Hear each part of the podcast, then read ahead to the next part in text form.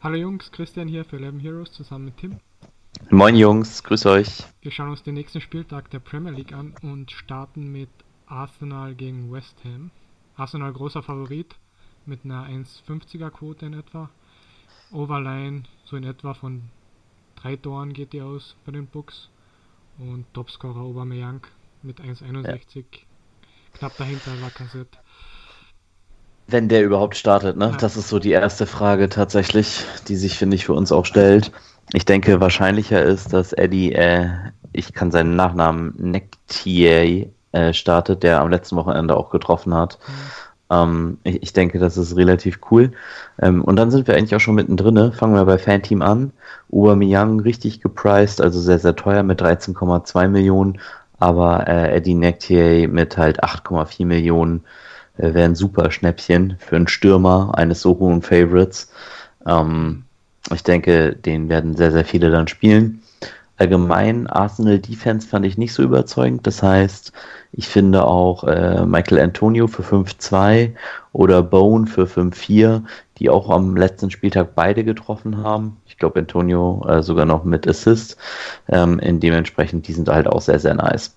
Und also, die kann man definitiv auch spielen und halt sogar noch Budget saven. Also, bei der Partie werde ich mich wild bedienen, bloß nicht bei der Abwehr.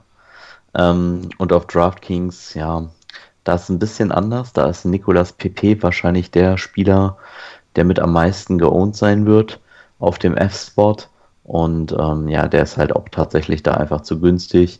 Kostet zwar fast 9000, also mit 8, 9, aber ist auch der Spieler mit den Crosses, die er hat. Und ähm, da sollte er auf jeden Fall Value sein. Also da sehe ich praktisch keinen Weg an ihm vorbei. Ein bisschen anders sieht es dann im Mittelfeld aus. Also Bone und so sind, finde ich, viel zu teuer. Die kosten dann 7,7. Antonio kostet 7,2. Das heißt auf DraftKings eigentlich nichts Interessantes bei Arsenal oder bei äh, West Ham auf den anderen Spots außerhalb von Turnieren. Ich meine, man kann Aubameyang tatsächlich sogar in dem Spot spielen, sogar in Cash Games, aber das ist halt super Risk. Ein bisschen, Entschuldigung, ein bisschen interessanter finde ich es tatsächlich auch hier wieder mit Eddie Nekier, der halt ähm, nur ja, 5, 8 kostet er nur. Und das ist dann für mich auch absolut Cash Game viable in dem Moment bei dem Preis. Wie hoch sind seine Scoreouts? Hast du die parat? Moment, gib mir eine Minute. Äh, oh, der ist sogar ziemlich hoch oben, ne? 220, also. Ja, und dafür halt für 5, 8. Abs absoluter äh, Catch für mich. Und ähm, dann kommt es natürlich im Mittelfeld. Ähm, also Fornals für 6-4 finde ich viel zu teuer. Özil für 5-6, ja, pff, da könnte man immer mal überlegen, aber er macht da meistens halt doch den Misut und macht nichts. Aber sehr interessant tatsächlich, ähm, Dani Ceballos, falls er starten sollte, kostet nur 4-5 und äh, Torreira ist out, das heißt, das spricht mal eher dafür. Und Ceballos äh, bringt viele Crosses rein, auch wenn er jetzt im letzten Game nur zwei waren, aber macht auch viele andere Stats und ist eigentlich so ein Spieler, der sehr, sehr gut für Fantasy Football ist und für den mithöchsten Favorite äh, ist das für mich auch einfach ein Spieler, den ich definitiv loggen werde dann. Und ja, dann. Seine 7, 8 Punkte macht er halt meistens. Genau. Und in der Abwehr geht es dann gleich weiter mit Arsenal. Also hier gehen wir nicht auf Clean Sheet, aber hier gehen wir halt auf Punkte gegen West Ham.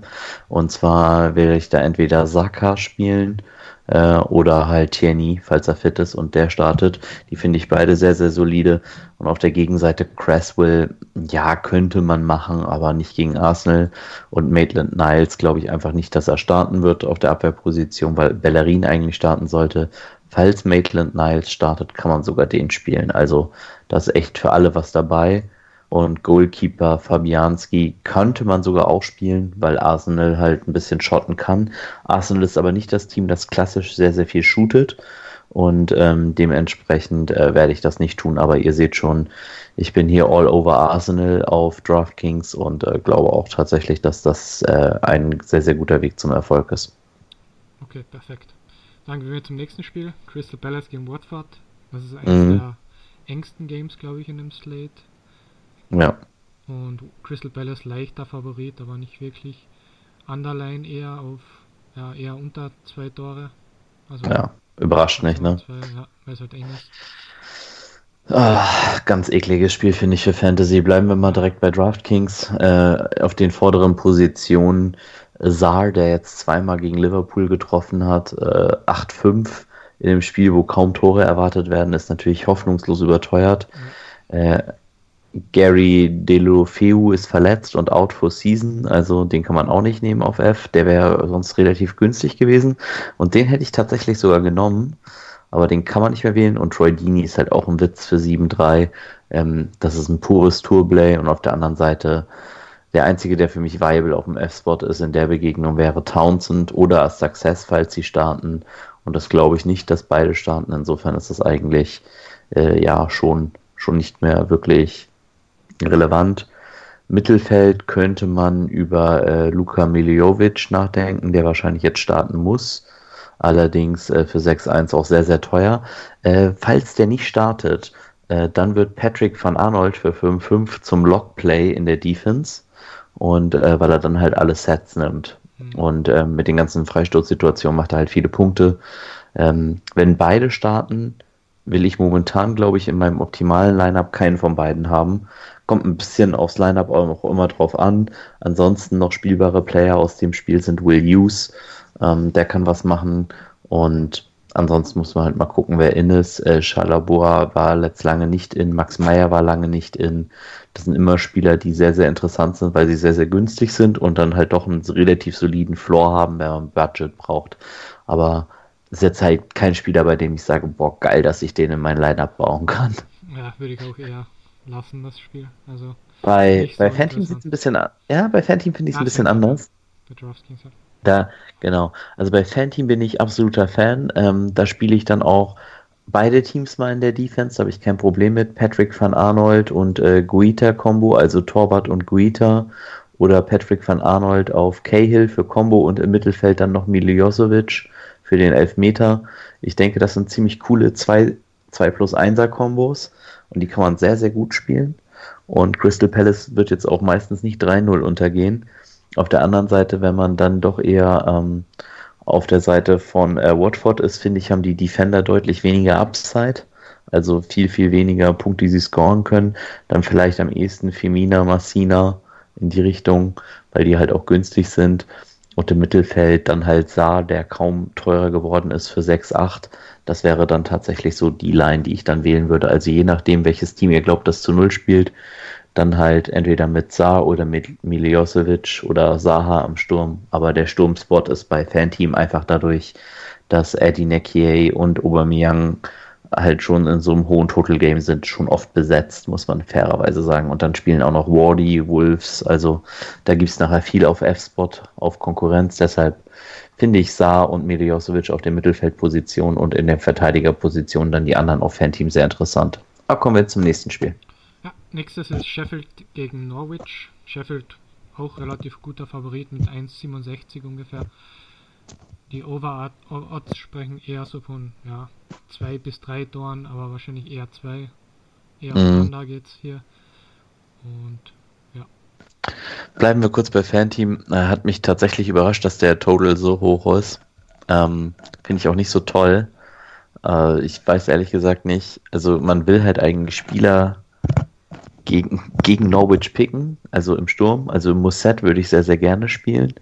Wenn er denn startet, das weiß man halt nicht. Das glaube ich halt eher nicht. In der Verteidigung sind halt äh, Baldock, Stevens sehr, sehr gut. Also gerade Stevens mit sehr, sehr guter Upside. Henderson als Torwart geht auch immer. Landstream startet nicht mehr. Dafür startet jetzt Berge immer im Mittelfeld. Der ist aber nicht so torgefährlich und an so vielen Torbeteiligungen dabei. Ähm, dementsprechend, das ist eigentlich für mich das einzig Viable äh, ja, Picking, was man machen kann. Man kann super out of line gehen und Norwich Defense picken. Ähm, Finde ich aber super riskant und äh, sehe ich jetzt auch nicht in diesem Slate die, den Grund, das zu machen. Und der Lewis ist entsprechend gepriced worden, nachdem er letztes Mal sogar getroffen hat. Man könnte logischerweise Krul und Lewis gehen, aber ähm, ich finde, da gibt es andere Budget-Saver, die besser sind. Wenn man Krul und Lewis geht, dann sollte man meiner Meinung nach auf jeden Fall auch Andre Duda picken oder halt äh, Buendia, falls der startet. Ich bin da eher ein Freund von Duda momentan. Und äh, dann könnte man mit dem harten Underdog-Team gehen. Wäre jetzt nicht mein allererster Pick. Und ja, bei DraftKings, da sieht es noch krasser aus. Ähm, hier Mousset tatsächlich auch absolut spielbar in Turnieren für 5-9. Sehr, sehr günstig.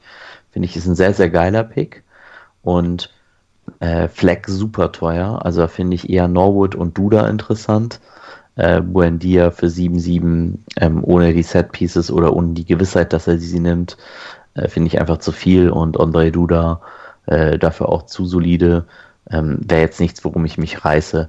Wen ich interessant finde in der Abwehr sind auf jeden Fall äh, Stevens und Baldock, wobei man bei Stevens halt nicht weiß, ob er wieder fit ist. Ähm, er hat ja letztes Mal Tor geschossen und ist dann direkt vom Feld gehumpelt gefühlt. Ähm, hoffen wir mal, dass es nicht so ist. Ähm, Jamal Lewis wurde hart hochgepriced äh, aufgrund seines Tores und für Norwich Defender viel zu teuer in meinen Augen, deshalb auch nicht spielbar. Und ja, die Torhüter äh, sind beide spielbar im Turnierformat. Henderson und Krul im Normalformat finde ich beide absolut legitim, weil der Total des Games halt auch nicht so hoch ist. Er muss halt auch Nummer 1 als Topscorer bei den Bookies und dann ja. für 5, 9 schon relativ okay. Ja, da kann man definitiv gute Teams bauen. Okay, perfekt. Dann zum nächsten Game. Southampton gegen Newcastle. Von den Odds her relativ ähnlich, auch so 1,67 auf Southampton als Favorit. Hier geht man schon von mehr Toren aus, also schon eher von drei. Mhm. Es liegt ein bisschen auch daran, glaube ich, dass Southampton eigentlich immer eins fängt und wenn sie Favorit sind, müssen sie ja zwei schießen. ähm, ja, auf dem F-Spot absolut tote Hose. Ähm, ab, ist maximal spielbar in meinen Augen im Cash-Game-Format ist Almiron. Äh, auch den würde ich nicht nehmen wollen. Ähm, könnte über Dwight Gale nachdenken, wenn man richtig witzig wird. Äh, auch das würde ich lassen. Danny Inks ist ein gutes Turnplay, äh, Turnierplay. Und ähm, aber ansonsten auch nicht. Im Mittelfeld klar, äh, James Ward Prowse auf jeden Fall sehr, sehr cool. Äh, mit Set Pieces. Äh, GMPO wird wieder zurück sein. Es ist hart gepriced für jemanden, der keine Set Piece Duties hat, einfach nur aufgrund äh, von von Spielerfahrung halt viel praktisch crossed oder schießt. Ähm, er ist ein gutes Tourplay, aber Cash Game für mich komplett schlecht. Lazaro werden viele spielen bei Newcastle, wenn er startet, weil sie davon ausgehen, dass er Set Pieces nimmt, aber halt Newcastle ist mir da einfach zu schlecht. Also der einzige Newcastle-Feldspieler, den ich eigentlich richtig considere, äh, auch außerhalb von Turnieren. Also Turniere finde ich auch St. Maxim eigentlich noch äh, legitim. Das ist eigentlich Matt Ritchie. Und auch der ist sehr, sehr teuer. Also auch da muss man sich das dreimal überlegen, ob man das macht. Wenn man unbedingt Newcastle stacken will in der Abwehr, dann kann man das definitiv mit Matt Ritchie, Fabian Scher und äh, Dubravka machen. Dubravka wird, glaube ich, meiner Meinung nach der meist geownte Keeper sein in dem Format äh, vom Cash Game. Und den werde ich auch tatsächlich relativ häufig spielen. Ich glaube, der hat ein gutes Preis-Leistungs-Verhältnis, hat sehr, sehr viele Saves immer. Und ansonsten ja, ist das ein Spiel, von dem ich eigentlich eher nicht so viel picken will. Fanteam sieht da natürlich wieder ganz anders aus. Ja, da sind die Southampton-Spieler. Also da könnte man erstmal halt mit James Ward-Prowse im Mittelfeld gut picken oder Buffal, der wahrscheinlich starten wird, der halt sehr, sehr günstig ist für einen Mittelfeldspieler. Und dann kann man halt mit Jack Stevens, Ryan Bertrand oder halt auch McCarthy im Tor äh, tatsächlich ganz gute Clean Sheet Picks machen, während man halt auf der Seite von Newcastle volles Risiko gehen muss und halt wahrscheinlich eher Dubravka und Share pickt, wobei Share wahrscheinlich nicht mal starten wird. Insofern und ohne Share haben mir die Verteidiger da eigentlich zu wenig Upside bei Newcastle. Also das Spiel würde ich eher tatsächlich nicht so für super interessant halten. Und ja, dann sagen, lass uns zum nächsten gehen. Genau, lass uns zum nächsten gehen. Wolves gegen Brighton. Auch wieder von den Odds gleich wie Southampton auch. Wolves Favorit mit 1,67 ungefähr. Die Odds von den Toren gehen so von 2 aus eher bei den Bookies. Ja. Ja. Ähm, beides sehr solide Teams. Also ich hätte lieber Wolves gegen irgendein anderes Team gehabt. Ich finde Brighton tatsächlich nicht schlecht. Ähm, ich finde dementsprechend, wenn wir jetzt bei DraftKings äh, nochmal anfangen, Jota und Jimenez absolut zu teuer, genau wie Traoré, Neto finde ich auch zu teuer für 7,5, also die sind alle nicht Cash Game Playable. Der erste Cash Game Playable Spieler wäre da tatsächlich dann Pascal Groß im Sturm. Äh, finde ich aber auch noch zu teuer für das Matchup. Mhm. Äh, wobei Wolves jetzt nicht immer hart dominieren, aber äh, halt einfach zu teuer. Im Mittelfeld sieht es dann anders aus. Da kommen dann ein paar Value-Spieler. Äh, João Moutinho für 7-8, der eigentlich immer spielt und Set-Pieces nimmt. Ähm, den kann man durchaus nehmen. Witzig ist, dass sie äh, Podens, also Daniel Podens, so hoch gepreist haben auf 7-1. Der hatte ein super Showing im Europapokalspiel. Ähm, da hat er richtig gut gespielt. Äh, eigentlich auch zwei Assists gegeben. Einer wurde nicht gewertet, aber waren eigentlich zwei Assists von ihm. Und ähm, definitiv ein sehr, sehr cooler Spieler, falls äh, Moutinho out sein sollte. Was ich aber nicht glaube. Wir alle wissen, dass Nuno seine Abwehr praktisch nie ändert. Und dementsprechend äh, für mich eigentlich mit der interessanteste Spieler hier Solly March. Je nachdem, wie Brighton aufstellen wird. Aber wenn das so ein einigermaßen Line-Up wird, wie ich es expecte, dann ist March sehr, sehr interessant für 5-4. Sehr, sehr günstig. Und ähm, könnte durchaus einen guten Impact haben. Ansonsten Verteidiger, klar, Doherty, äh, mittlerweile mit seinen ganzen Toren super hoch gepriced, hatte jetzt ein paar echt gute Spiele, aber ähm, das ist halt auch wirklich Game Lock. Also der hatte immer viel XG, also immer gute Torchancen. Die wird er auch weiterhin haben, aber für 6000 finde ich, ist er da jetzt auch gepriced, also overpriced. Äh, Vinagre ist definitiv ein sehr, sehr guter Spieler, aber ähm, macht auf dem Wing halt nicht so viele Punkte und für 4-8 ohne Set-Pieces ist das nicht wert. Sollte Podence und Moutinho out sein, dann wird er die Set-Pieces nehmen und das wäre richtig gut. Und dann würde ich ihn auch spielen. Sei es ist für einen Innenverteidiger mit 4-5 halt komplett lächerlich hochgepriced und für mich eigentlich das einzige Tourplay, was noch valid ist, ist Willy Bowley, äh, der halt auch mal ein Tor machen kann. Ansonsten im Tor, klar, Patricio, man kann, wenn man witzig wird, auch Matt Ryan nehmen, aber so häufig schießen die Wolves auch nicht aufs Tor. Insofern für mich eigentlich ein relativ klarer Wolves-Pick, wenn. Ja, und bei Fanteam, da wird es dann knackig, weil also zwei Verteidiger, klar, da würde man Doherty und Size nehmen, weil das die torgefährlichsten sind. Aber dann, dann kommt halt schon das Problem, nämlich wen nimmt man als Midfielder? Und da sehe ich eigentlich keinen, den man wirklich will, es sei denn Neto startet. Ähm, also Neto könnte für Traoré starten, das wäre dann ein ziemlich gutes Schnäppchen, was man machen könnte. Ähm, den würde ich tatsächlich spielen. Also Neto finde ich richtig gut, weil er halt keinen Sturmspot nimmt. Also ansonsten würde ich halt Jota oder Jimenez spielen. Aber ähm, dadurch, dass Neto halt einen M-Spot nimmt, wenn ich halt auf Defense von Wolves gehe, ist es halt sehr, sehr cool, weil ich halt äh, Wardy, Aubameyang und Eddie Nektier spielen könnte im Sturmspot. Und deshalb wäre das halt für mich schon mal ein, Spot, wo ich absolut heiß wäre, das tatsächlich so umzusetzen. Also Fanteam sehr, sehr interessant diese Woche und er gibt richtig viele Möglichkeiten. Ähm, dementsprechend da werde ich da, glaube ich, auch einige Teams ins Rennen schicken. Was sagt äh, Topscorer? Wahrscheinlich Raul Jiménez in der Partie. Bei Wolves. Moment. Genau, ja. Mit 205. Und dahinter ja. Neto mit 250. Und wo ist Jota? Äh, auf Platz 3 mit 2,87.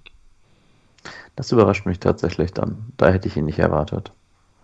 Also für 2,87 finde ich, wow, na gut, die Bookies irren sich nicht. Da ist die Spielzeit drin, dass er nur seine 60 Minuten kriegt. Aber äh, das ist natürlich schon krass. Also das ist echt, das wundert mich tatsächlich, dass er so wenig kriegt. Aber okay. Also die Bookies wissen es besser. Bookies irren sich halt wirklich selten bei sowas und dann sollte man eher darauf vertrauen. Ich denke halt, wenn Jota da halt wirklich eingepreist hat, dass er nur 60 Minuten kriegt und Neto halt 2 Millionen weniger kostet, da ist Neto definitiv das Play. Und ähm, ja, auf das Spiel freue ich mich dann tatsächlich, obwohl ich Brighton für eine gute Mannschaft halte, haben die Wolves halt echt einen guten Lauf gerade. Okay, perfekt. Dann sind wir für DraftKings durch mit dem Slate mhm. und gehen jetzt zu den letzten vier Spielen für Phantom. Mhm. Und wir starten mit Burnley gegen Tottenham. Wirklich Coin-Flip-Game, also 50-50. Mhm. Gibt eigentlich, die Books sagen halt 50-50 ungefähr. Man geht so von zwei bis drei Toren aus. Ja. Etwa. Aber eher unter zwei, also eher zwei. Oh, ekliges Spiel einfach. Also das sind solche Spiele, also es ist beides valide, beides zu nehmen. Ähm, Fan-Team hat tatsächlich äh, Burnley underpriced und Spurs overpriced. Dementsprechend würde ich halt, wenn, dann definitiv mit Burnley gehen, weil halt Spurs einfach zu teuer sind dafür, dass sie die gleichen Odds haben und das ist halt einfach der Name gepriced. Deshalb würde ich das halt nicht tun. Ähm, würde ich auch schnell drüber gehen, weil tatsächlich in meinen Augen eigentlich kaum Spieler richtig Value hat. Wenn ich in die Partie reingehe, ähm, dann nehme ich die Abwehr. Das bedeutet für mich, ich würde äh, Tarkovsky und äh, Pope spielen und dann im Mittelfeld halt McNeil, um den extra Clean Sheet Punkt mitzunehmen. Man kann auch sogar Westwood nehmen, um die Combo Westwood auf Tarkovsky bei einer Ecke zu haben. Das ist schon nur für große Turnierfelder eigentlich aber geeignet. Und bei den Spurs, boah, nee, ich mach's nicht. Also ich pull da den Trigger nicht. Man kann natürlich Berwin nehmen und dann halt in der Abwehr Aurier, der auch mal trifft, und Ben Davis, aber also man kann es halt auch lassen. Ja, eher uninteressantes Spiel eigentlich. Genau. Okay, perfekt. Dann kommen wir zu einem interessanteren. Chelsea gegen Everton. Ja. Everton, äh, Chelsea Favorit mit 1,90 in etwa. Bisschen weniger. Mhm. Goals gehen natürlich von drei Stück mindestens aus, also eher so drei. Mhm. Äh, ich, ich, ich denke, das Spiel wird halt schwer beurteilen zu wer startet tatsächlich. Also das ist ein bisschen tricky, weil es halt am nächsten Tag ist und wenn man zum Beispiel Defensive spielen will mit Alonso und der nicht startet, dann ist man schon ziemlich unten durch und das ist halt wirklich tricky dann. Also man kann natürlich Alonso James starten und im Mittelfeld dann Mount, William, Petro nehmen. Man kann auch im Sturm Giroud nehmen. Ich finde, alle sind valid Plays, sind aber auch zwei gute Teams tatsächlich und ähm, ich, also das der Spieler, der mich ehrlich gesagt am meisten reizt, ist Richarlison für 6-9, weil Chelsea eigentlich immer einen reinbekommt, gefühlt. Und ähm, wir haben es ja auch gegen Bournemouth gesehen, da kriegen sie halt auch mal zwei rein und offensiv ist Everton einfach gut und Richarlison ist halt ein gefährlicher Spieler und für 6-9 ist er auch einfach underpriced und ähm, jetzt vielleicht nicht für die Begegnung unbedingt, aber für seine Torgefährlichkeit, für seine Torbeteiligung, dafür, dass er halt im Mittelfeld ist. Und Calvert Lewin ist halt auch ein sauschneller Spieler, der halt auch Chelsea da definitiv Probleme machen könnte. Und gerade mit dem Stellungsspiel von Alonso in der Verteidigung, äh, so eins gegen eins, ne, solide, aber sobald er halt einen Raum decken muss, fehlt er halt. Und er rennt halt vorne rum. Insofern für mich, also Richarlison finde ich gut, ich finde Giroud ist ein gutes Play, ich finde Calvert Lewin ist ein gutes Play, aber Verteidigung will ich ja eigentlich nicht nehmen. Auch aufgrund der Tatsache, dass ich nicht weiß, wer startet tatsächlich. Ja, und die Scoring, also die Overline ist auch relativ hoch. Ja. Aber jetzt kommt der Kracher, ne? Ja, Manchester United gegen Manchester City. Manchester ja, City natürlich ja. Favorit auswärts mit 1,65 ungefähr. Line geht auch von sogar über drei Toren aus, also drei bis vier. Mhm. Also Wahnsinn. Ja. Also ich habe ich hab Bock auf das Game, ne? Ich muss ehrlich sagen, also Bruno Fernandes für 5-9 gegen eine scheiß City-Defense, den finde ich schon äußerst äh, lukrativ. Also nimmt ja auch Elfmeter und alles. Also in einem Heimspiel, was ähm, aufgeladen ist, äh, finde ich für 5-9 finde ich ein super Play. Also liebe ich. Ähm, auf der anderen Seite muss ich natürlich sagen, ich glaube, dass City das Spiel auch gewinnen wird. Und ich könnte mir halt auch ein 4-1, ein 4-2 vorstellen. Also Verteidigung werde ich auf keinen Fall nehmen von dem Spiel. Aber so ein Kevin De Bruyne, ein Riyad Mahrez, ein Sergio Aguero für 11-8. Also das sind schon. Also City kriegt man selten so günstig, muss man ja sagen. Und ähm, sie haben in letzter Zeit nicht so überzeugt. Aber das ist auch das ist vor allen Dingen ein Spiel, das ich mir auch als Game Stack vorstellen kann. Das heißt, ich kann mir vorstellen, dass ich Aguero, De Bruyne und Sterling spiele, der dann halt vielleicht zu Maris downgegradet wird, wenn Maris startet statt Sterling oder falls Sterling nicht startet. Das hängt ja noch ein bisschen in der Luft. Aber das ist sowas, was ich mir vorstelle. Also, dass ich KDB spiele, Sterling und vorne Aguero und auf der Gegenseite halt Bruno Fernandes, vielleicht Martial. Die finde ich beide valid. Aber das ist natürlich schon, wenn das Spiel dann 4-2 ausgeht, ist man halt König, weil ich denke, dass von dem Spiel werden viele Spieler die Finger lassen. Einfach weil sie keine Ahnung haben, wer es gewinnt. Mhm. Die Odds sind ja schon klar auf Citys Seite, aber ähm, für United geht es halt auch noch um viel. Und ähm, das ist, glaube ich, schon, schon ein sehr, sehr interessantes Spiel. Und ähm, da, da würde ich auf jeden Fall als Fantasy-Football-Fan auf jeden Fall viel, viel reinstecken. Ja, definitiv interessantes Spiel. Okay, perfekt. Dann gehen wir zum letzten. Leicester gegen Aston Villa. Oh ja. Leicester sehr hoher Favorit mit 1,39. war jetzt ja. klar. Und Odds gehen auch auf Over, also Over drei Tore, drei bis vier Tore in etwa in dem Spiel. Mhm. Also sehr offensiv wird es wahrscheinlich zugehen. Ich, ja, ich denke auch. Also Aston Villa kann ja einfach nicht defenden. Das kann man denen ja nicht vorwerfen. Also sie versuchen es ja zumindest, aber sie können halt gut offensiv spielen. Und ich denke, das sind halt so, also klar, auf Leicester gibt es, auf Leicesters Seite gibt es vielleicht vier bis fünf Spieler, die ich sogar interessant finde. Klar, Jamie Wardy, der muss erstmal starten. Ähm, ich hoffe, da gibt es noch ein paar Infos jetzt, äh, wie wahrscheinlich das ist, dass der startet oder nicht. Äh, wenn der nicht startet, dann ist Iheanacho, äh, falls man das antizipieren kann, für 10,5 natürlich ein Geschenk. Also der ist natürlich dann hoffnungslos underpriced gegen die Defense von Aston Villa. Ähm, also den würde ich definitiv spielen. Aber wie gesagt, wir haben ja noch zwei Tage, bis es da losgeht. Bis dahin sollte man die Infos haben, ob Wardy fit ist. Ähm, dann im Mittelfeld, klar, Madison, super Spieler. Äh, viele Set Pieces, aber könnte im defensiven Mittelfeld ein bisschen untergehen in dem Spiel. Aber allein durch die Set Pieces hat er halt guten Value. Ansonsten Ayus Perez, Harvey Barnes, das sind die beiden Spieler, auf die ich da ansonsten gehe. Die können richtig äh, viel Tore machen. Äh, beide auch mehr als eins und äh, Vorlagen. Also, keine Ahnung, das ist ein Traum. Man könnte sogar in der Verteidigung auf Ricardo Pereira gehen. Die finde ich auch nicht unbedingt schlecht jetzt unbedingt nicht der Fan, gegen Aston Villa Defense zu picken, weil ich finde halt offensiv sind sie schon ganz solide. Und ich finde halt gerade im Mittelfeld äh, Jack Relish für 5-6 auch underpriced. Also klar, Leicester wird das Spiel in meinen Augen klar auch gewinnen, aber 5-6 für Grealish, der einfach alles in seinem Team tut, ähm, das ist halt auch echt wenig. Und ähm, wenn man unbedingt Budget braucht, dann sind das so die Spieler, die ich mir denke, die man wählen könnte. Also so ein Bone, einen Antonio oder halt ein Jack Relish, die alle so in derselben Preisrange von 5 bis hoch 5000 liegen, die dann halt sehr, sehr interessant sind. Und ähm, ja, ich denke, äh, das könnte auch wieder ein super interessantes Spiel sehen. Und wenn ihr es jetzt mal spieltaktisch sehen wollt, dann wäre es vielleicht sogar klug, die ersten Partien ein bisschen zu meiden. Bedeutet, vielleicht äh, ein paar Abwehren zu picken aus den ersten Partien, weil da sehe ich in den anderen Partien wenig Potenzial.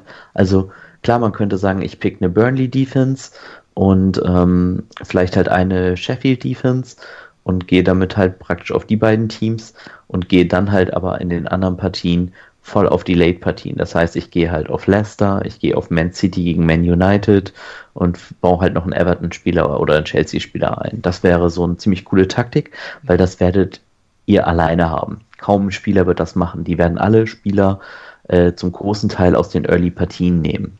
Und ähm, damit generiert man dann halt auch Differentials zum Field. Insofern, äh, wenn ihr das machen wollt, dann wünschen wir euch da ganz viel Erfolg. Das werde ich mindestens in einem meiner Teams auf jeden Fall tun. Ich sehe gerade, Wardy ist noch gar nicht gepriced von den Books. Ja, ja, genau. Also er ist noch gar ja. nicht drin. Ja, genau, weil die wahrscheinlich auch nicht wissen, spielt er überhaupt, wenn, wie spielt er und hast du schon Quoten zu Nacho? Das vielleicht so als Schluss? Ja, der hat 1,80. Also 1,80er ah, Okay, also dann, das ist halt lächerlich. Da muss man halt schon, wenn der starten sollte, dann lockt man halt Nacho und Nekier. Das heißt, man lockt einen 10.000er und 8.000er Spieler, die halt ähm, super Torquoten haben. Das ist natürlich schon extrem gut. Also da kann man schon extrem viel Value generieren. Da freue ich mich drauf auf jeden Fall. Das wird richtig nice, richtig geiler Spieltag. Ja, denke auch. Okay, perfekt. Noch ein kleiner Hinweis, wir haben die Preview auf 11heroes.com bisschen geändert, sollte noch mehr Value für euch bringen. Average Tore, Average Eckbälle, noch viel mehr Statistik eingebaut, könnt ihr euch mal anschauen. Und sonst würde ich sagen, viel Glück bei den Turnieren. Und ja, viel Erfolg. Das waren Christian und Tim für 11heroes.com.